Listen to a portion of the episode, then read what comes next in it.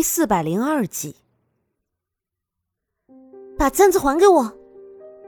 苏月心的面色一沉，同时他伸出手去拉住了苏月轩的肩膀。你这是做什么？难不成你是要强抢吗？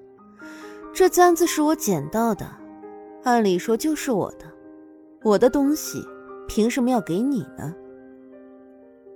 苏月轩轻笑着。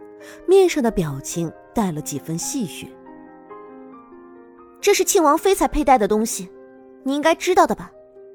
我才是沈烈明媒正娶的妻子，你呢？你什么都不是，还占着这根簪子干什么？看着他自取其辱吗？哼！苏月心突然就嗤笑了起来。你，苏月轩没想到苏月心说话也这么气人。他这一走神，手里的簪子就被如意给夺了去。只是那枚玉簪已经从中间断成了两段。怎么会是这样？苏月轩，你为什么要把它弄断？苏月心看到簪子碎掉的时候，心疼的很。按理说，苏月轩一直在肖想着沈炼，他应该很在意这枚玉簪才是。怎么会把它折断？夫人，这簪子里面被人藏了麝香。如意的嗅觉很灵敏，她在接过簪子的时候就闻到了一股很熟悉的香味，只是一时之间还没有想起来。直到苏月心和苏月轩交谈了两句，她这才想了起来。麝香。苏月心有些茫然。麝香是一些贵妇人都会藏在身上的香囊，但是这对于没有怀孕的妇人来说是修身养性，对于怀孕的妇人来说却是顷刻之间就会让人落胎的。如意的面色很是难看了起来。她被派到苏月心的身边来，本来是想要让苏月心的孕期能够变得安稳一些，但是现在看来。苏月心似乎是被什么人在背地里暗算着。苏月轩，是不是你？苏月心已经是忍无可忍了，他不知道自己到底是哪里得罪了苏月轩，他偏偏就要和他作对。以前原身还在的时候，就是一直被苏月轩压着，现在他只不过是不屑于用那些阴毒的法子去对付他。可是他呢，一直想办法设法除掉他。他到底是哪一点做的不好了？苏月心想不通。苏月心，你可不能什么事都往我身上栽啊！我没做过就是没做过，说几遍都是一样的。苏月轩无奈的翻了一个白眼。麝香这件事情的确不是他做的。他也不知道是谁要用麝香害苏月心。不过，如果能够和那个人结识一番，他还是很愿意的。如意，我们走吧。苏月心的手里握着那枚玉簪，突然就觉得前路一片昏暗。苏月轩过来了，他以后一定不会有安生日子过。不知道他到底能保住自己的胎儿到几时？孩子，生下你真的是太困难了。若是这一次为娘还不能保住你，将来又有何颜面去见你的父亲？你的父亲还不知道这个消息，为娘想你的父亲知道这个消息的时候是开心的。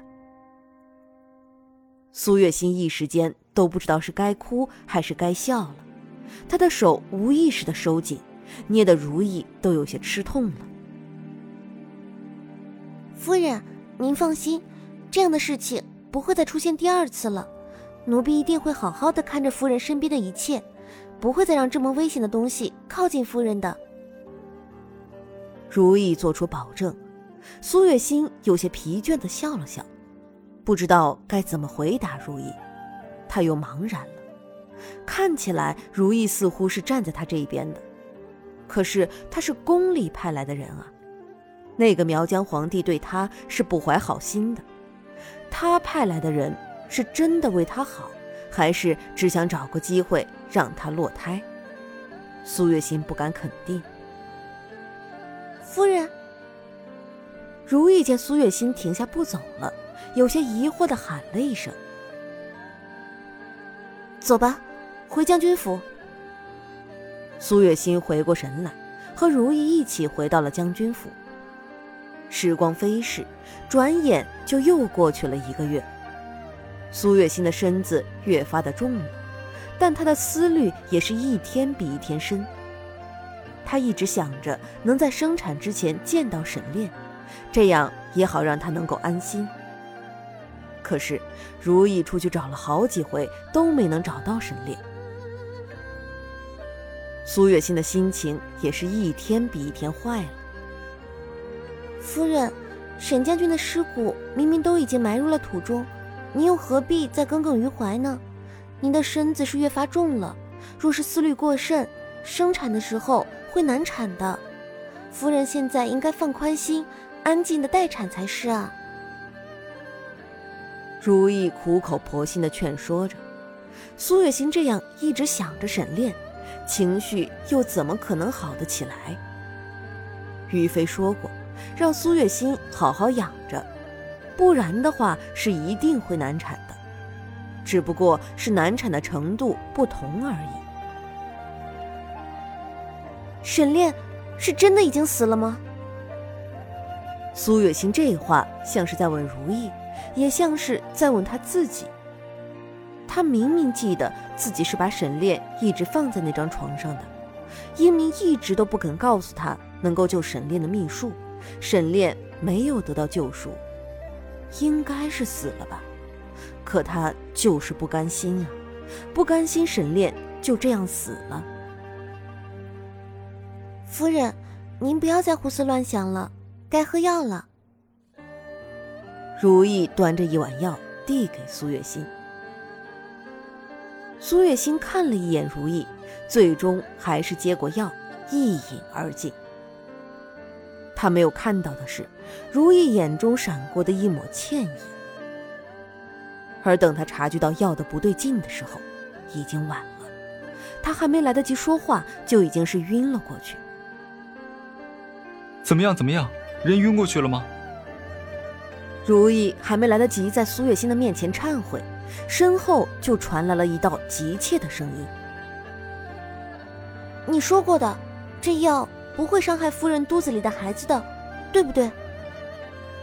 如意抬起头看着男人的脸，像是在寻求一个答案。你放心吧，我只是带他去做个检查，又不会害了他，他不会怪你的。等他一觉醒来，基本就已经回来了，你不用这么哀愁。雨飞说着，已经把苏月心从床上抱了起来。如意知道苏月心最讨厌的就是背叛，虽然她这样做也是为了她肚子里的孩子，但那也算是没有经过她的同意啊。夫人，对不起，你日渐消瘦，如意真的不能坐视不理。如意在心里这样说着，整个人才算是好过了些。他眼睁睁地看着于飞把苏月心带走之后，一颗心也一直吊着，没有放下来。而于飞则是把苏月心抱着走进了英明家。你怎么把他给带过来了？英明见于飞的手里抱着苏月心，第一反应就是吃惊。你看看她，面黄肌瘦的，她是怀孕又不是灾民。你难道看不出来她的状态很不好吗？我听如意说，她已经好几天没有好好吃饭了，她这还怀着孕呢，不吃饭怎么行啊？我这不是把她带过来治疗一下吗？于飞说的很在理。她怎么样了？英明微微低下头，盯着苏月心，一直在看。难产是肯定的，我现在只能想办法让她在生产的时候痛苦减少一点了。但是能不能顺利的生产，还要看他愿不愿意配合呀。于飞看了一眼苏月心，面色不是很好看。英明的脸色比他还要难看。你难道就没有办法了吗？是他自己不好好吃饭，思虑过多，我能有什么办法？别人说的再多，也不如他自己注意调养，是不是？于飞抱着苏月心，只觉得吃力，于是他抱着苏月心颠了颠，打算调整一下姿势。结果还没等他调整完，英明就把人抢了过去。喂，你不至于吧？我就是把他颠了一下，他不会有事的。于飞的嘴角微微一抽，有些无奈。你笨手笨脚的，怎么能照顾好他？还是我亲自来。英明连眼神都没舍得给于飞一个，他的目光全程都是盯着苏月心的。